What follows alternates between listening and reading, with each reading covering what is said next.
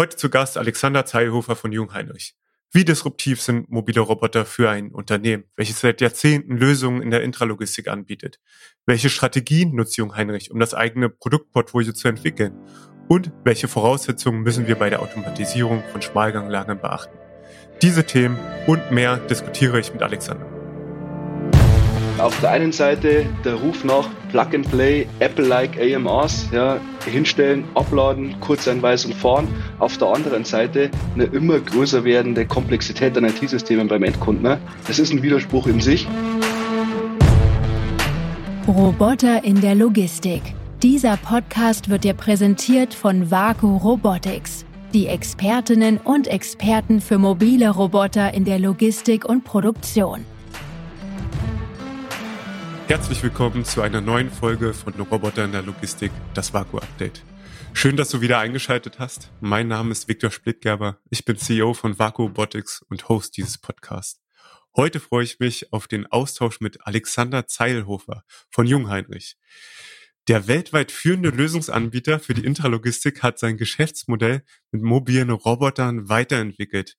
Mit Alexander spreche ich darüber, wie dem Platzhirsch die Skalierung gelang. Spannend wird auch unsere Diskussion über den Einsatz mobiler Roboter in automatisierten Breit- bzw. Schmalganglagern. Schön, dass du da bist. Hi Alex. Hi Victor, grüß dich. Freue mich, dass ich hier sein darf.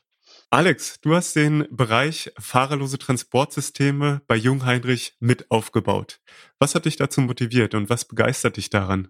Ja, was hat mich motiviert? Motiviert hat mich eigentlich, wie ich damals reingekommen bin. Ich habe vor über zehn Jahren bei Jungheinrich angefangen, damals als äh, Praktikant tatsächlich und war sofort immer im Bereich FTS unterwegs. Damals waren aber noch sehr, sehr wenig Leute. Habe relativ früh mit anpacken dürfen bei Betriebnahme vor Ort, äh, im Bereich Layouting, im Bereich Simulation und bin da eigentlich dann ja, schneller als man eigentlich glauben mag in die Sache reingerutscht und bin seitdem von der Angelegenheit FTS, AGV, AMR, mittlerweile heißt es Mobile Robot uns, angefixt ohne Ende. Und es lässt mich nicht mehr los.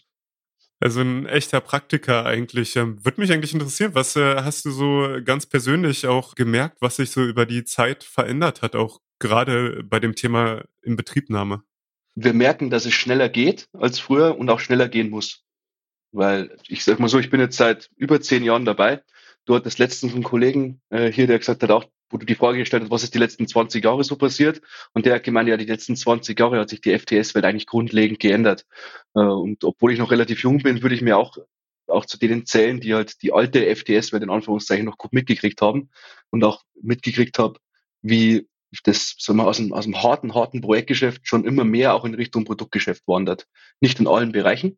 Und die, die heutige Realität ist schon, dass es Projektgeschäft ist, aber Gott sei Dank, muss man so sagen, sind über die letzten Jahre viele eher aus der Software kommende Player auf den Markt gedrungen, die beim Thema Inbetriebnahme neue Standards gesetzt haben und auch so uns Platzhirsche, wie du äh, eingangs erwähnt hast, immer wieder anstacheln, uns zu verbessern, zu verbessern.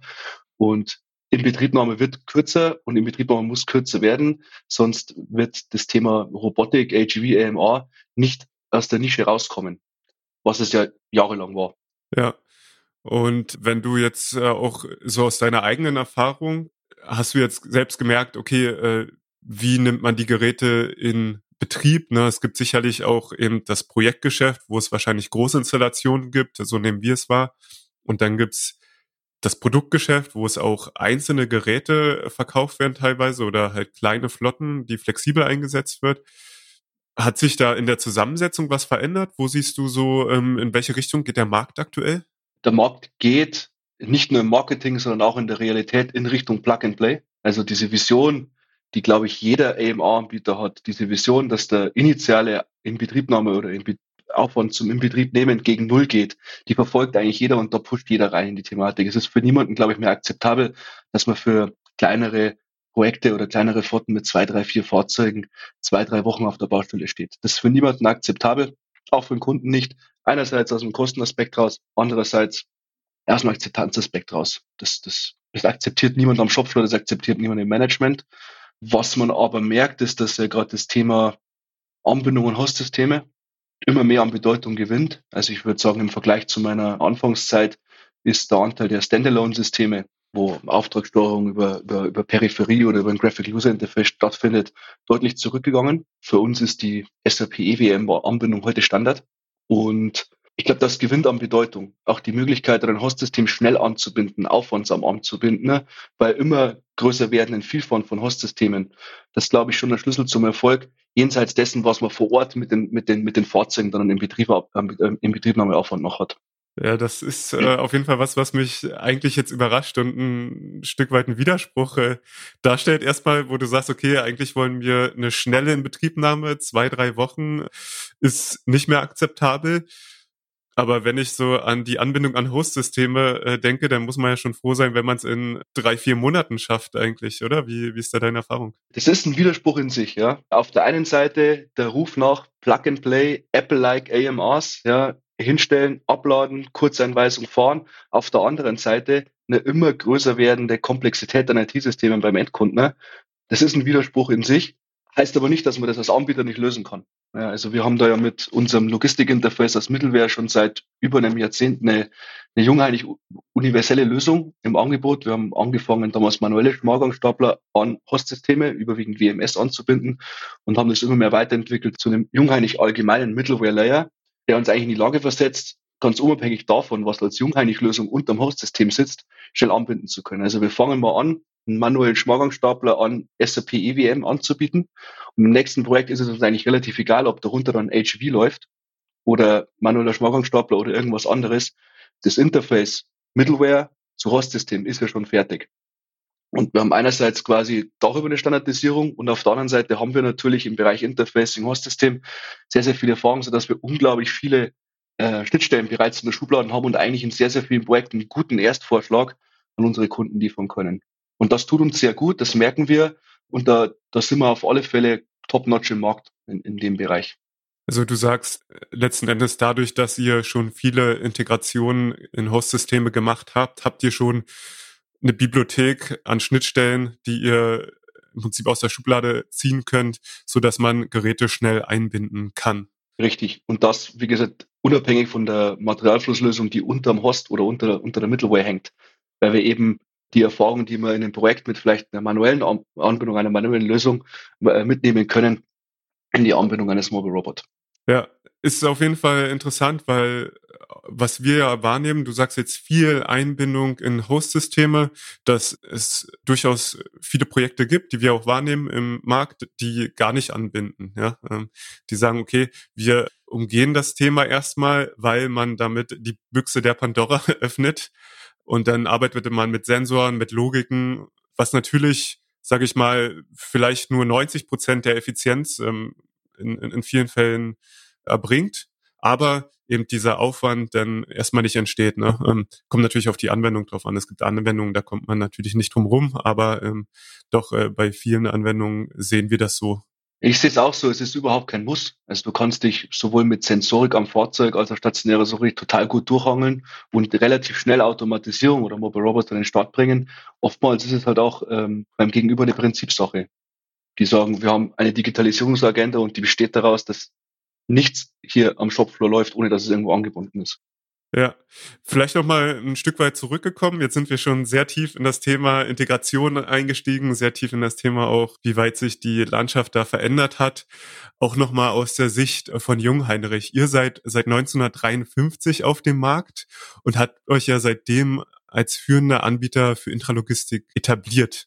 Sowohl mit euren Elektrofahrzeugen, die energieeffiziente Lösungen rund um das Thema Lithium-Ionen-Akkus äh, anbieten. Wollt ihr oder seid ihr positioniert als Pionier in eurer Branche, um das Lager der Zukunft zu gestalten? Warum habt ihr euch eigentlich für den Einstieg in das Thema mobile Robotik entschieden und wie könnt ihr euch da differenzieren?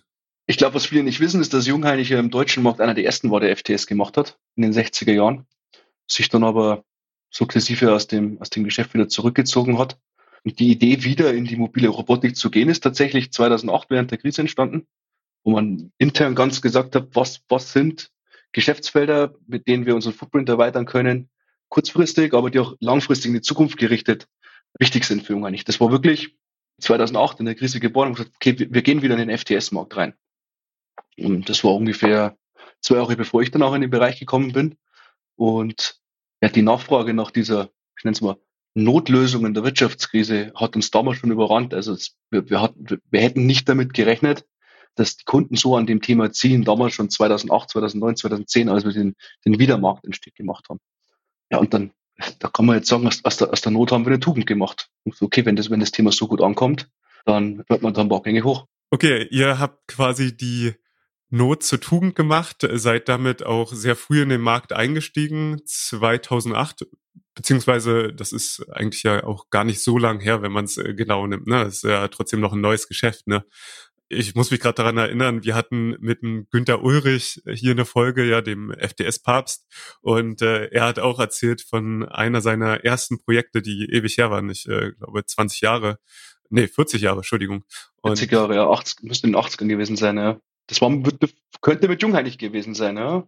Ja, das, das war mit Jungreinig, das, das mhm. hat er erzählt. Ähm, mit einem Arm, der auf einer fahrenden Plattform war und das war so sein erstes Projekt quasi und er ist jetzt, äh, das war am Anfang seiner Karriere und jetzt ist er ähm, schon äh, gegen Ende. Also heißt, ähm, da lag einiges an Zeit dazwischen und insofern äh, interessant, dass sich hier auch irgendwo denn der Kreis dann wieder schließt um jetzt nochmal auf euer mobiles Robotikthema zu kommen. Äh, ihr seid dann in den Markt reingekommen, was ja sicherlich auch äh, irgendwo schwierig ist, ähm, aus, aus der Position heraus, dass ihr vielleicht traditionell eben die Gabelstapler gemacht habt und jetzt äh, in den mobilen Robotikmarkt geht.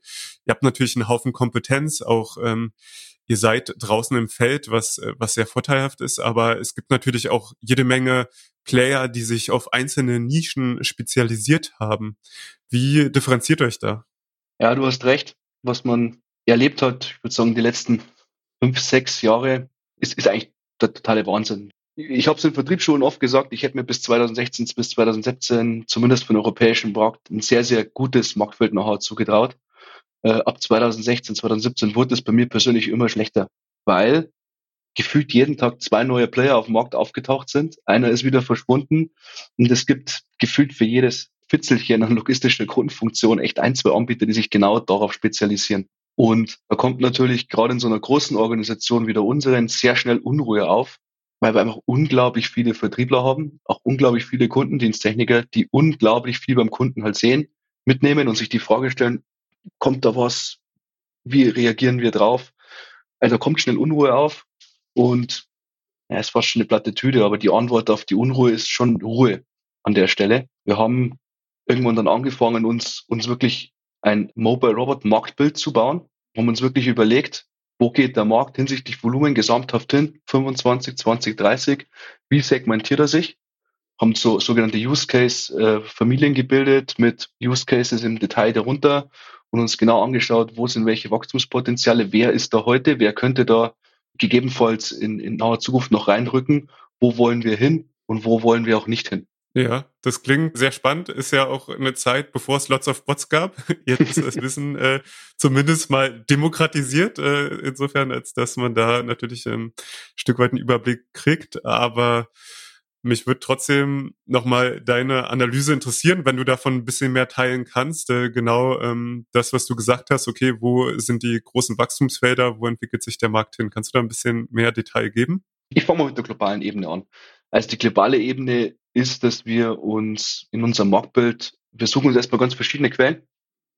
Es gibt Studien, wir haben eigene Rechnungen, wir haben guten Marktzugang, wir können äh, bewerten, welche Technologie enabled welche Use Cases. Wir sprechen mit Kunden und kommen da zu dem Bild, dass in 2030 mindestens 10 Prozent der Flurförderzeuge automatisiert sind. Mindestens. Es gibt ein bekanntes Zitat von DHL, die sprechen von 30 Prozent Automatisierung in 2030. Wir gehen von mindestens 10 aus und können so in diesem, in diesem Korridor uns zumindest mal dann klar machen, erstmal intern, wie viel unseres heutigen Geschäfts wandert ab in Richtung Mobile Robot und damit entweder zu uns, wenn wir alles richtig machen, oder woanders hin. 10 Prozent äh, auf globaler Ebene oder im europäischen Markt? 10 Prozent mindestens auf globaler Ebene, ja. Also dann dürfte es ja wahrscheinlich in Europa ein bisschen höher sein wegen der höheren Lohnkosten, oder? Genau, in Europa ein bisschen höher. Wenn du nach, nach Wachstumsfeldern regional fragst, klar, China ist, ein, ist, ist wahrscheinlich der größte Wachstumsmarkt im Bereich Mobile Robot. Jetzt für einen zentraleuropäischen Hersteller aber auch vom Marktzugang her der schwierigste. Da brauchen wir auch nicht lange diskutieren. Und ich glaube, das kam auch in einer der letzten Folgen schon klar, ist der US-amerikanische Markt ein großer und wichtiger Wachstumsmarkt, einfach weil, ja, salopp gesagt, die heute, glaube ich, was die Mobile Robots angeht, nicht so weit sind wie hier, wie wir hier in Zentraleuropa. Streckt ja. ihr eure Führer da auch in, nach, äh, in die USA aus? Ihr, ihr habt gerade äh, dort auch einen Zukauf gemacht, richtig? Selbstverständlich. Wir haben uns ja dann überlegt, 10 Prozent, 20 Prozent, 30 Prozent Automatisierungsquote. Ganz klare Ausrichtung ist, wir wollen in 2030 genau noch so unter den Top 3 sein, wie wir es heute sind. Was nichts anderes heißt, wie wir müssen auch bei den Mobile Robots unter den Top 3 sein, wenn die Automatisierungsquote so ist. Und es gibt beim Portfolio einfach drei Herangehensweisen. Eigenentwicklung, Partnering, M&A.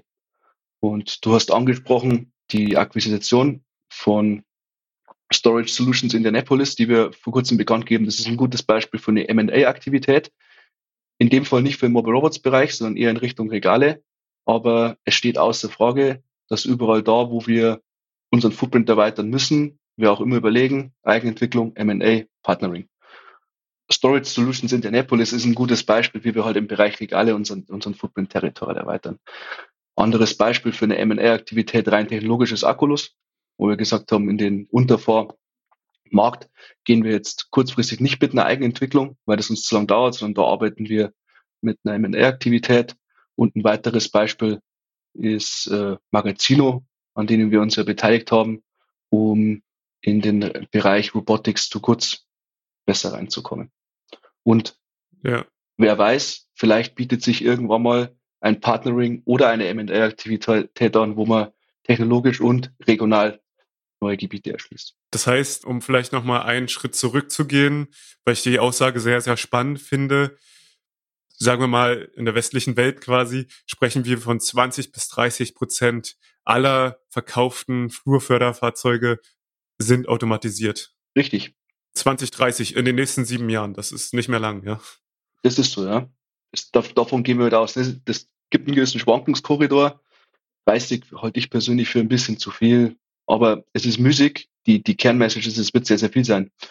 Ähm, was, glaube ich, da wichtig ist, bei der, bei der Zahl oder bei dem, bei dem Anteil automatisierter Fahrzeuge ist ja, das ist ja nicht nur so, dass man in Zukunft in ein Lager reingehen wird und da fahren 60 oder 70 oder 80, 90, 100 Niederhubgeräte und davon 10, 20, 30 Prozent automatisiert. Das wird zum Teil der Fall sein.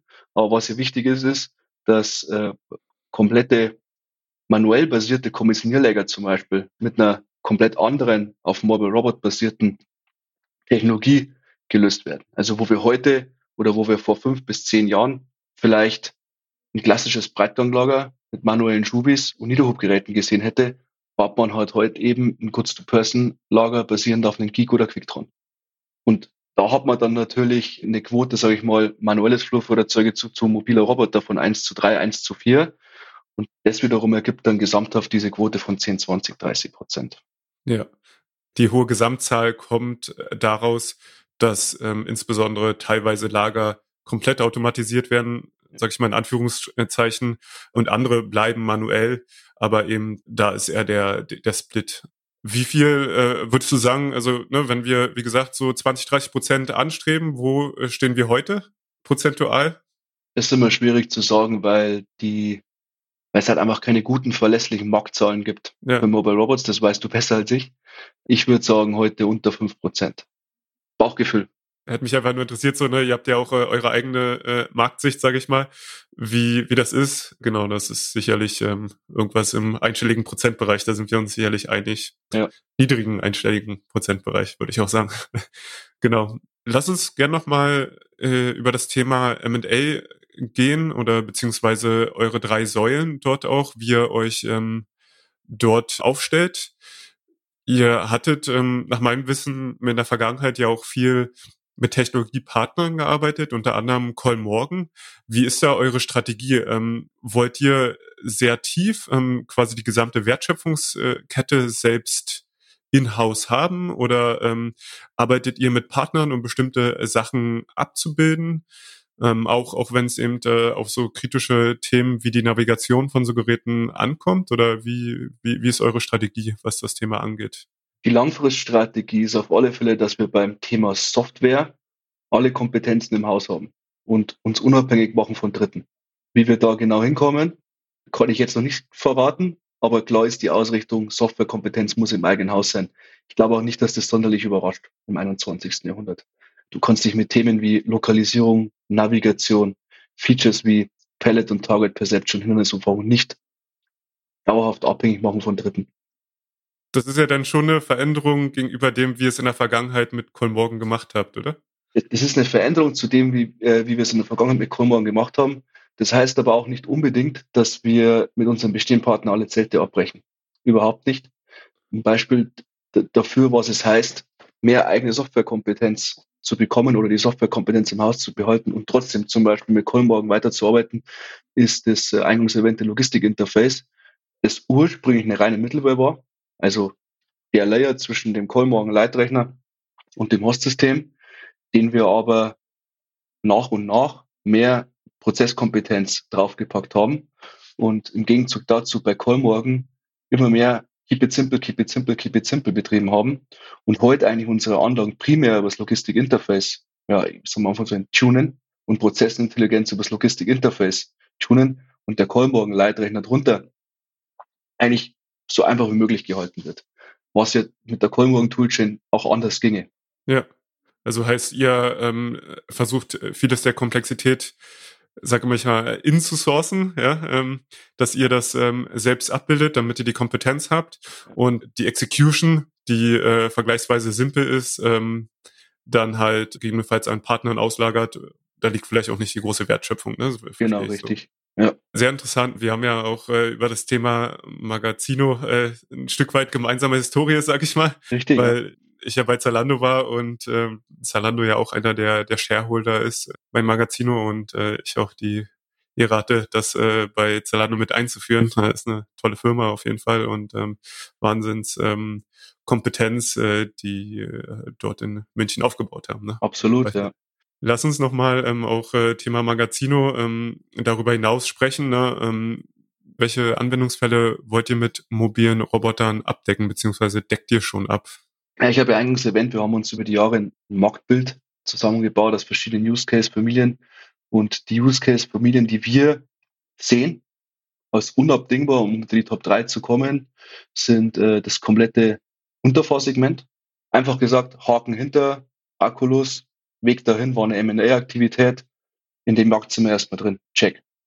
Ein weiteres wichtiges Segment ist das, das, das Hochhub-Segment, also alles, was so bis sechs Meter, sieben Meter, Meter Hub geht so alles, sage ich mal, wo, wo man heute einen Gegengewichtstapler hernehmen würde oder ein Radarmunterstütztes Gerät manuell. Auch da sind wir bereits im Markt aktiv mit unserem Gegengewichtsgerät EKSA, der nebenbei erwähnt das erste wirklich eigens entwickelte FTF aus dem Hause Jungheinrich war. Wir haben ja früher eher den Weg des Automatisierens von Seriengeräten gewählt, wobei bei unserem Gegengewichtsgerät das wirklich from scratch ein eigenes FTF ist mit Sensoren im Chassis versenkt, und, und wirklich das, das Ding von Grund auf neu gedacht. Also das ist eigentlich kein manuelles Gerät, das automatisiert ist, sondern das ist ein FTF. Der Schlepper wird weiterhin Bedeutung haben, wohingegen sich meines Erachtens der Fokus von Indoor auf Outdoor richten muss, weil der Indoor-Bereich sukzessive substituiert wird vom, vom Unterfahrsegment, in meinen Augen.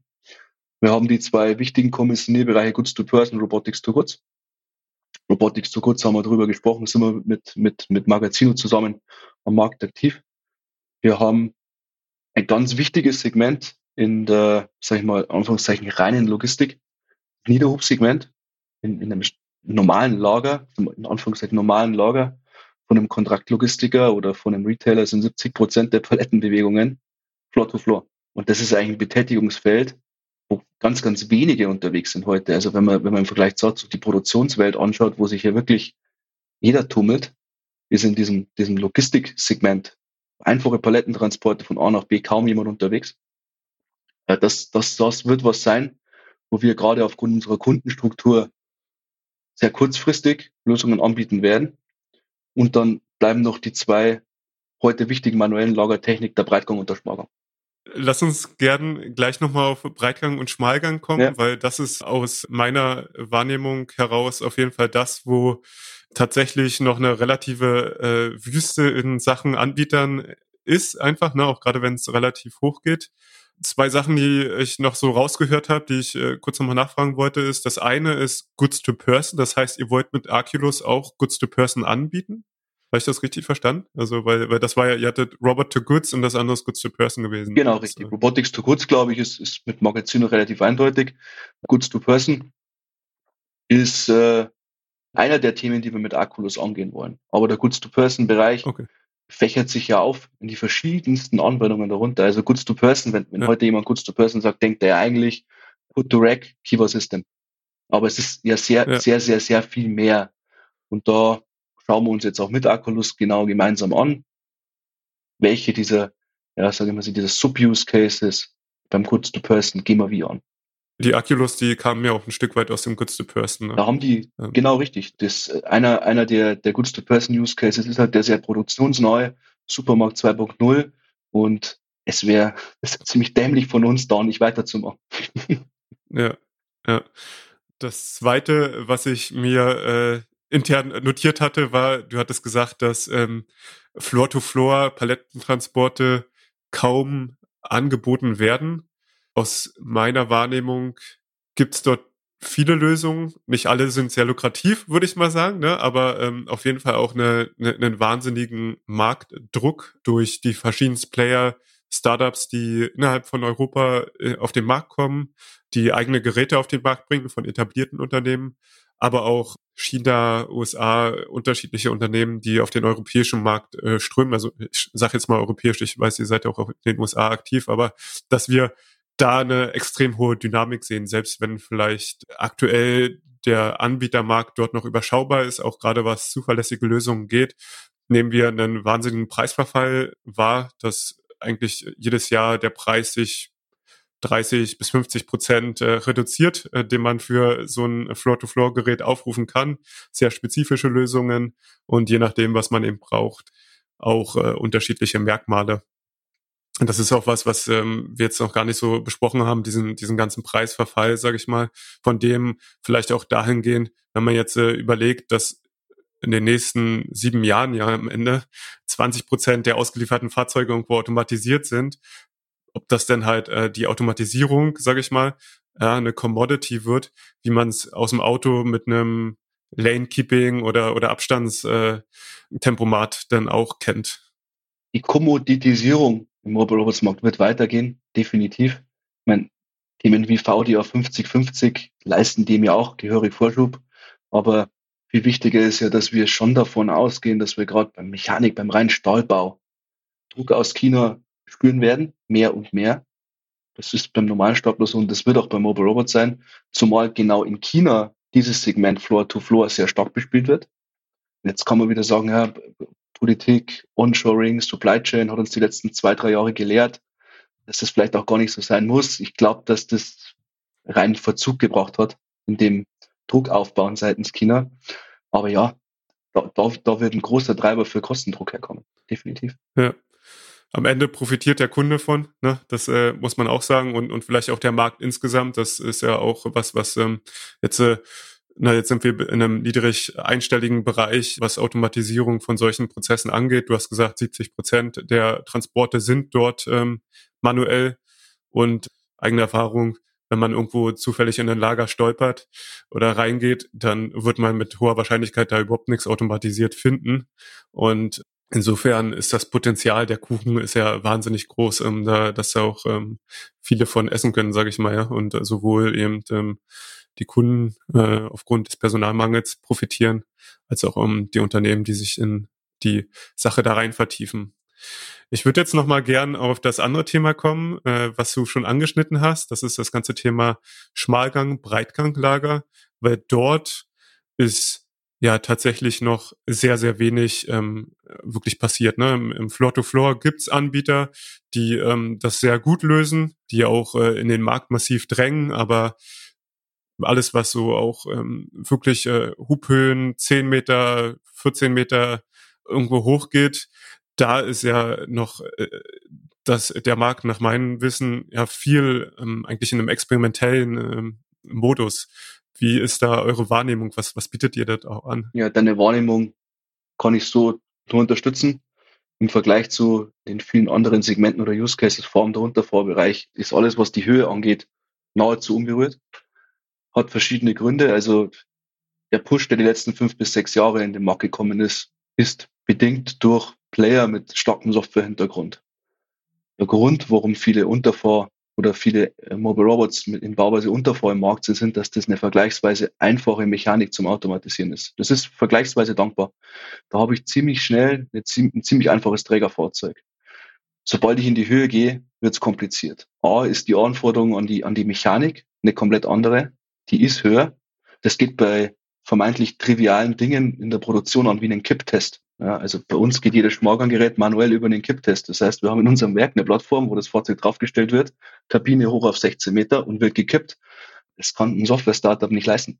Ja, deswegen ist der Push, der aus der Software kommt in Richtung Mobile einfach in der Höhe nicht angekommen. Klar ist aber auch, dass Einlagern auf 13 Meter ja, eine andere Anforderung an Software und Sensorik mitbringt, als unter eine Palette drunter fahren. Das, glaube ich, sind so die Gründe.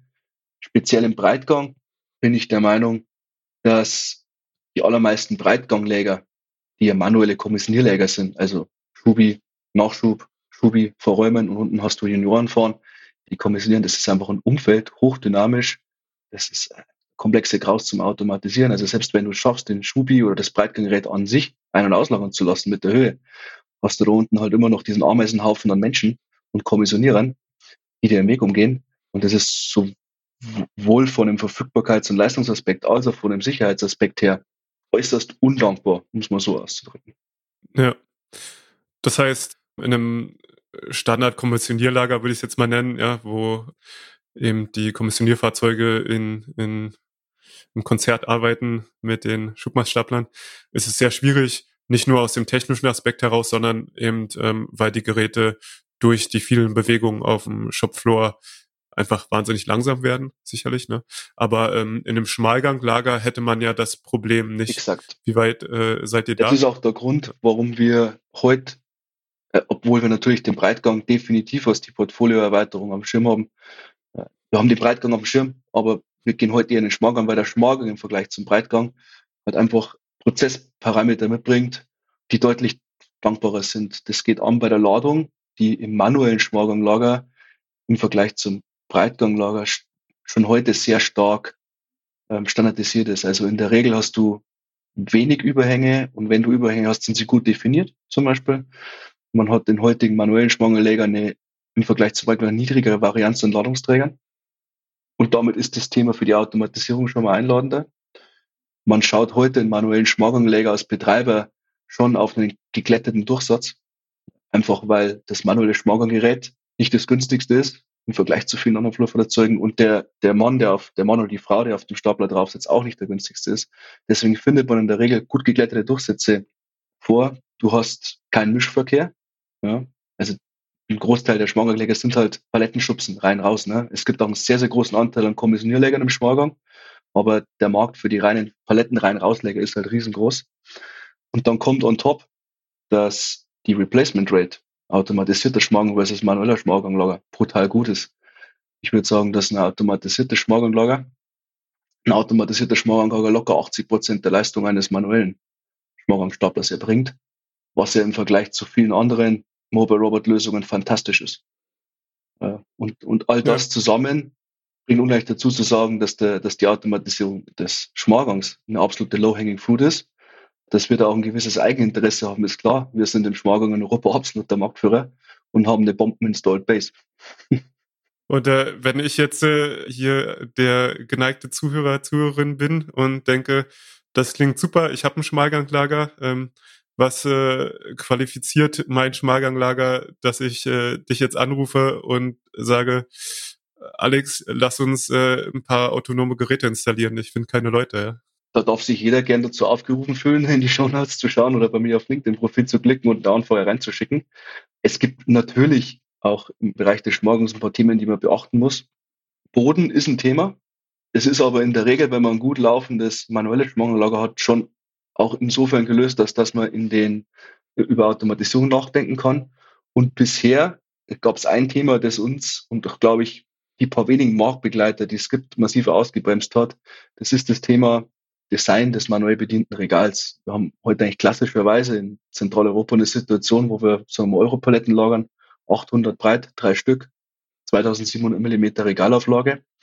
Das reicht bis dato in den meisten Fällen für eine Automatisierung nicht aus. Wir brauchen da größere Abstände im Regal, einfach weil sich halt Toleranzen über Boden, Mast, Masttorsion äh, schwanken beim Ein- und Ausgang aufaddieren, die mir im manuellen Betrieb der Staplerfahrer wegradiert sozusagen, die ich aber im automatisierten Betrieb beachten muss. Da ist es auch so, dass der Weg, das zu lösen, geht halt über mehr Sensorik, intelligente Sensorik am Lastaufnahmemittel, Vermessen der Palette, Vermessen der Regalauflage. Und da wird sich bei Jung eigentlich auch in naher Zukunft einiges tun. Wir werden uns ganz klar so positionieren, dass wir mehr und mehr und mehr ins Brownfield reingehen. Und deswegen nochmal, jeder, der Interesse hat, sein Spargellager zu automatisieren, fragt bei Jungheinrich an. Das Thema Brownfield-Automatisierung wird in naher Zukunft leichter sein, als es in der Vergangenheit war. Ja, Okay, also ähm, weil ich hatte auch schon diverse Projekte, auch für die Automatisierung von Schmalganglägern und da war genau das, was du jetzt beschrieben hast, das Problem, ne, der Abstand zwischen den Paletten, ähm, auch dass das aktuelle Layout nicht funktioniert. Was ist da aktuell so die Maßgabe, dass es funktioniert? Also ich habe verstanden, es wird in die Richtung gehen, dass man es äh, äh, eins zu eins ersetzen kann, aber was ist aktuell so die Grenze, so dass ähm, man jetzt zumindest weiß, okay, wenn ich das Setup habe, dann kann ich jetzt sofort loslegen? Wir brauchen mehr als die 75, so gute 100, kommt aber immer stark darauf an, wie die Überhänge sind, wie verlässlich auch der Betreiber sagt, dass man diese Übergriffe, äh, Überhänge in den Griff kriegt, äh, wie hoch wir heben, wie schwer wir heben, wie gut oder sehr gut oder sehr, sehr gut der Boden in Wirklichkeit ist. Wir haben auch schon Läger gemacht, wo wir mit den 75 zur Rande gekommen sind. Ja, wenn man nicht, nicht, nicht auf Tophöhe im Schwang gegangen ist, sondern sich so um die 10 Meter eingependelt hat. Und sicherzustellen ist, dass wirklich kein Ladungsüberhänge draufgehen, haben wir auch schon die 75 gemacht und kommen mit der 270er Auflage klar. Ja. Okay, also habe ich verstanden, ähm, wenn ich Platz habe, aber nur 10 Meter hochhebe, dann äh, habe ich jetzt schon einen Case. Ansonsten muss ich noch ein bisschen warten, äh, bis ihr eure Technologie äh, entsprechend gelauncht habt, die, ja, die euch auch ein bisschen mehr. Es gab auch in der Vergangenheit tatsächlich weitere, weitere Themen, die da, die da hinderlich waren. Die alte Norm war da ein bisschen schwammiger oder hat da, glaube ich, dem Betreiber mehr Freiheiten gelassen als die ISO 36914, die relativ klar ist in der Anforderung, dass ich mein Schmalganglager irgendwie abzähnen muss. Ja? Das ist im manuellen Bereich heute nicht so. Ich habe entweder eine PSS am Fahrzeug oder habe, wenn ich ein bisschen ältere Anlage habe, eine Gangendsicherung.